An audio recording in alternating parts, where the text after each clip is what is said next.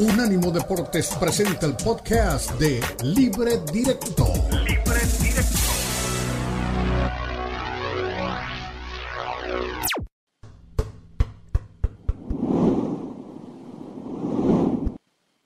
Aquí Qatar, día 12 del Campeonato Mundial de Fútbol del 2022. Hoy una sorpresa por la mañana, una sorpresa por la tarde eliminado Bélgica temprano, eliminado Alemania más tardecito. Es decir, dos de los favoritos del campeonato del mundo ya no están. Doña Elizabeth Patiño, eh, ¿es un bofetón al fútbol o qué pasó? Que Bélgica, prometedor en el 2014, 2018, se pelearon porque se dijeron, entre otros, como si hubieran tenido al piojo de asesor, que estaban viejos, eh, y Alemania en la tarde no aparecen fuerte, ¿no? Antes de que empecemos partido por partido, creo que lo de hoy es muy fuerte para el, para el Mundial y para esos dos equipos fundamentalmente, Eli. Se confirma, Ricardo, eh, obviamente contentos de ya vivir día 12 de la Copa del Mundo, se está pasando muy rápido este Mundial y nos sigue regalando estas sorpresas, ¿no? Realmente Bélgica, probablemente en el 2018 fue cuando más esperamos, pero aún así no se diluyan las esperanzas porque individualmente tiene un gran colectivo, ¿no? Después Hoy sí se pierde algunas eh, muy claras de gol Lukaku, sabemos que viene de una lesión, pero más allá de eso, ya había problemas internos. Y cuando comienzas a criticar y hablar de tus compañeros y hay poco convencimiento y que si nos hicimos viejos, que nuestro mundial fue el pasado, si no vas convencido, ¿a qué vas? Y yo creo que Bélgica entendía que a lo mejor hasta ahí les alcanzaba, ¿no? Si bien tuvieron oportunidades para poder avanzar a la siguiente fase, pues sí termina siendo, creo, Ricardo, muy temprano pero una de las primeras decepciones de esta Copa del Mundo, porque creo que México tiene jugadores, tiene talento como para avanzar a la siguiente fase, ¿no? Totalmente de acuerdo. Vamos a meternos partido a partido porque fue jornada de dos eliminados muy grandes y porque lo que vivimos en la tarde no fue apto para seguidores cardíacos. Este partido en el Albayat, el, el Costa Rica contra Alemania fue de verdad si usted sufría del corazón o lo sufrió del corazón, creo que no era lo más indicado verlo por los toboganes. Hubo cuatro minutos del segundo tiempo donde Costa Rica estuvo clasificado y donde Alemania y España estaban los dos afuera, estaban en ese momento entrando Japón y Costa Rica, el mundo al revés, eh, David pegándole a Goliat. Ahí está la formación de, de Costa Rica, fundamentalmente, Eli, si quieres, o la, sobre todo porque yo no vi grandes modificaciones más allá de lo del Chico Vargas, el número 3, que fue el reemplazo de Calvo y que jugó con esa zona y que terminó siendo el autor de uno de los goles ahí en el borbollón de rebote, no sé con qué le pegó, pero se metió, que fue el segundo gol del cuadro Tico Eli. Sí, la alineación fue continua, no, no le mueven mucho, con Navas, con Duarte, Waston, Vargas, Oviedo y Fuller. En medio campo Borges, Tejeda, Aguilera, Campbell y en punta Venegas. Por el lado de Alemania, pues estaba Neuer, Rudiger, Chule, Kimmich. ¿Qué le quitamos a esta Alemania, Ricardo? Bueno, Raum, Gundogan, Goreska, Sané, Musiala, Nabri y Müller. Y sí, señores, esta alineación que les acabo de decir, yo sé que es digna de ser campeona del mundo, pero no, se vuelve a casa. Se devuelve temprano, aparte en un partido. ¿Sabe qué me gustó? Y, y, tal vez en el Twitter lo subía, hay derrotas que no nos deberían doler. Y lo digo no por mí, sino por los ticos. Lo de hoy, lo que hizo Costa Rica, qué partidos se jugaron los ticos. Es decir, no nos miremos desde el ángulo fútbol, miremoslo desde la dignidad, desde el compromiso, desde la lucha, desde la garra. Qué manera de entregarse el equipo tico cuando parecía que Alemania lo iba a superar. No sé de dónde agarró fuerza, factor H y se fue de frente. Y estuvo clasificado un ratito, Eli. Sí, la verdad, Ricardo, que cuando hacemos cuentas, de pronto se nos olvidaba, bueno, que existía la posibilidad, como te lo brinda el fútbol, de que ganara Costa Rica, que Japón le fuera ganando a España y meterte también, ¿no? No precisamente tenías que solamente ganar la Alemania, sino una combinación eh, de resultados. Creo que comienzan eh, sobresaltados, no, no diría yo asustados, pero evidentemente Alemania tiene calidad y se le fue como un vendaval, pero cuando pueden controlarlo, a pesar de que iban perdiendo, como que Costa Rica se va sentando y comienza a intentar y comienza a intentar y se da cuenta que por momentos, no teniendo tanto el balón, pero que podía competir. Entonces, cuando Costa Rica se da cuenta de eso, creo que le da una cachetada bastante buena a Alemania, que sí sufrió, que si vemos el marcador decimos, bueno, al final hubo una distancia, una cantidad de goles importante. Para los reventadores de Keylor Narvas, hoy da un partido me parece que bastante bueno.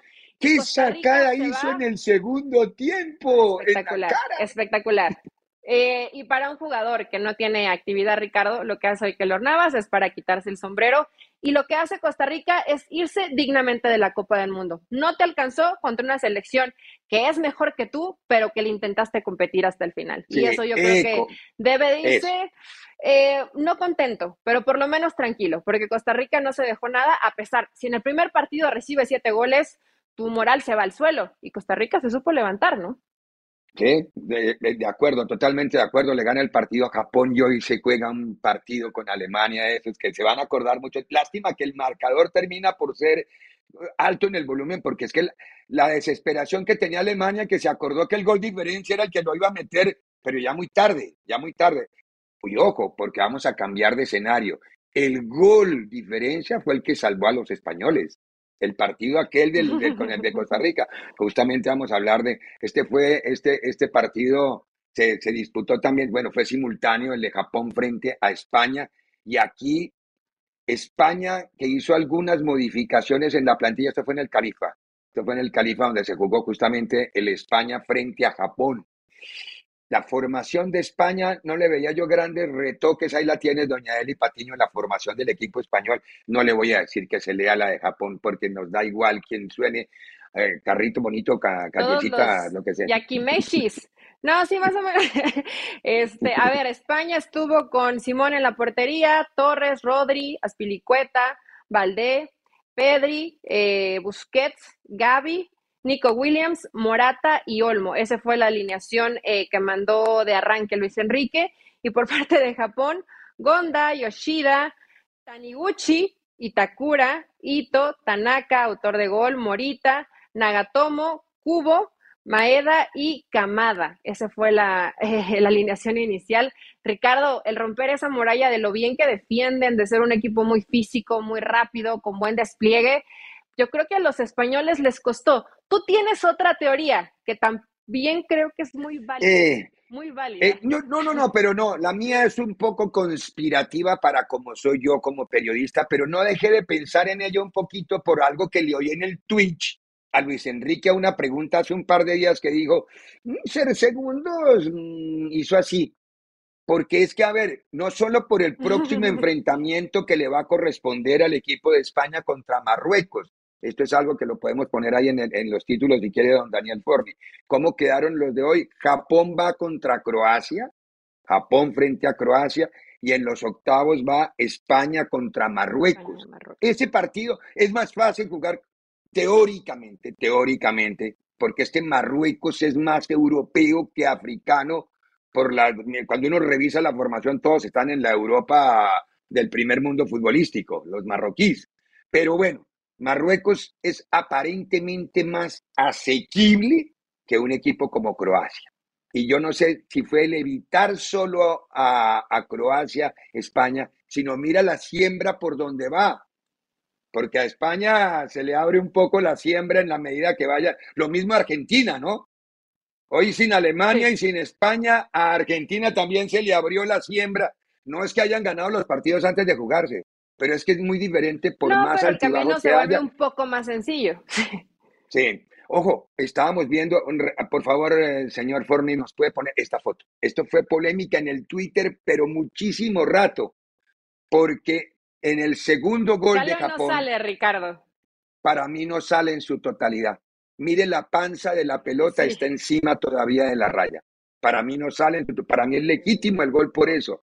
Muchos estaban diciendo que ya había salido. En España no quieren aceptarlo. En España han pintado hasta una línea escurriéndose así. Pero bueno, el, problema no es que para mí, para mí, porque ojo que aquí no hay tecnología. De ningún lado. Ahí fue puro ojo. El bar, la única tecnología de apoyo fue ir al bar y tratar de acercar la imagen. Eso es todo. Ahí no existe el sí, DAC, porque el DAC está en el... al ser un esférico, es difícil medirlo con una línea. La panza del, exacto, la panza de la pelota sí queda, exactamente. Entonces, la pancita puede que estuviera dentro al ser una esférica, sonaría lógico. Para mí sí sale, para mí se nota mucho que sale, pero eh, bueno, estuvo ahí la revisión, al final ahí es, es la decisión. España tendrá que mejorar en algunas cosas. Un equipo que, te que se planta también atrás, que se van a seguir encontrando a estos si siguen avanzando. Tienes que tener alguna otra alternativa. Sí, buena posesión de pelotas, posesiones muy largas, pero después te encuentras con una pared y ya no avanzas.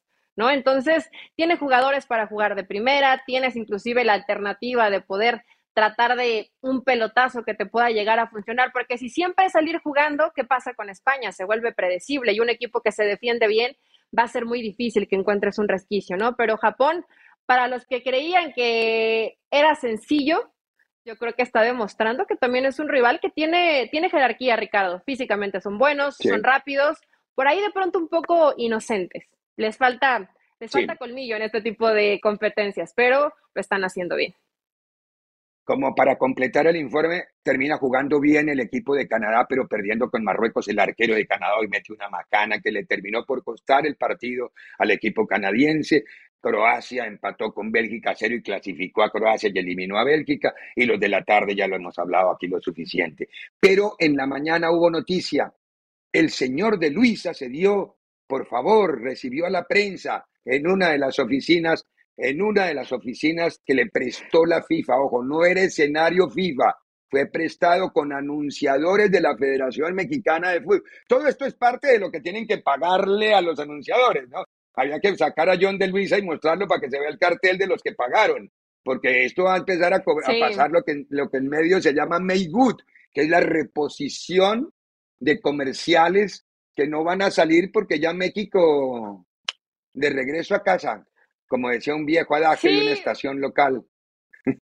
Había un meme en redes sociales entre Memo Ochoa y Tata Martino que le decía, oye, por una combinación de resultados podríamos medirnos, digo, obviamente esto no iba a pasar ante Alemania, nos podríamos encontrar a Alemania. Y el Tata decía, bueno, sí nos lo encontraremos, pero en el aeropuerto, porque nos damos de vuelta todos. Y sí, está de regreso a México y está de regreso a Alemania. Eh, lo de John de Luisa, Ricardo, eh, mal, ¿no? No hay autocrítica. A mí no me gustó. No hay una explicación. A mí no me gustó. No hay un análisis. Y dice, no puedo renunciar. Bueno, si después de que no cumpliste ninguno de tus objetivos no puedes renunciar, no sé qué te lleve a renunciar, ¿no? Sí, ahora, ojo a una frase porque editamos un pedacito corto para poderlo irradiar en el, en el resumen y emitir en el resumen. Eh, un pedazo donde él dice que por un gol no se fue. Si para él la diferencia es solamente el gol que faltó, México no está en buenas manos, México está mal dirigido. Pero escuchemos a John de Luisa, conferencia de prensa el día de hoy. El análisis que se hizo en, su momento era que le teníamos que dar la misma eh, importancia, la misma validez al área femenil que al área varonil y que teníamos que tener gente total y absolutamente dedicada a la parte deportiva. Y en ese sentido se contrató a Andrea y se contrató a Jaime y se les quitó dentro de sus responsabilidades todas las otras cosas que pasan en el CAP que no son deportivas. Eso fue el análisis que se hizo en su momento, por eso tomaron las decisiones en su momento. Hoy toca hacer un análisis a profundidad de lo que pasó con la selección eh, nacional varonil mayor, entender cuáles fueron los eh, motivos de los resultados, recordar que en realidad es un fracaso, es un fracaso porque no conseguimos un tercer gol anoche ese es el verdadero eh, motivo. Tuvimos a un solo gol y eso es lo que tenemos que entender, qué cosas diferentes podemos hacer para que eso no vuelva a suceder. A ver, cuando el presidente de la federación se atreve a decir que el fracaso es no haber metido el tercer gol, es decir, el tipo no tiene visión de futuro, ni, ni misión, ni visión de, de, de dirigente. Es un personaje que está aterrizado en otra realidad. Quizá la comercial, que la maneja muy bien en las ventas, eso no se le va a discutir. Pero la realidad de hablar de, de todo un proyecto que ha fracasado en cinco o seis cosas, reducirlo a que nos faltó un gol y que ese fue el fracaso, me parece muy pobre, me parece muy pobre, me parece paupérrimo, me parece desafortunada la afirmación que hizo en el día de hoy con esa, con esa, con esa frase y ese comentario.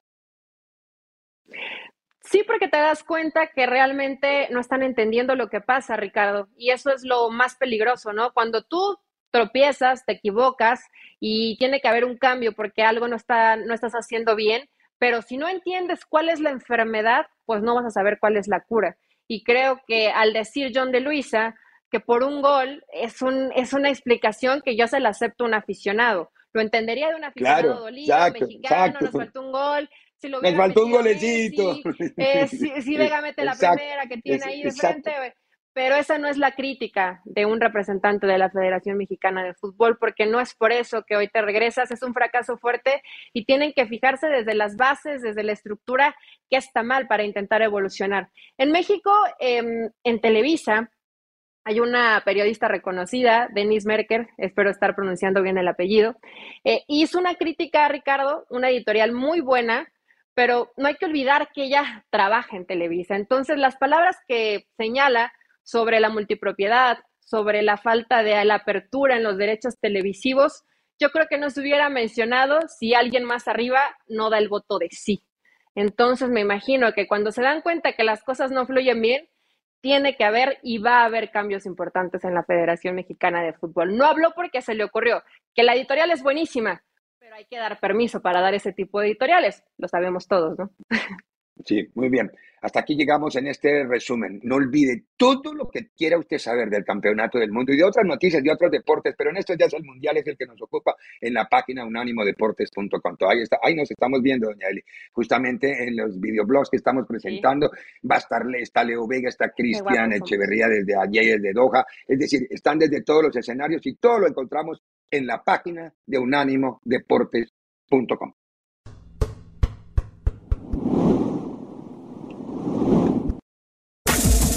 Este fue el podcast de Libre Directo, una producción de Unánimo Deportes.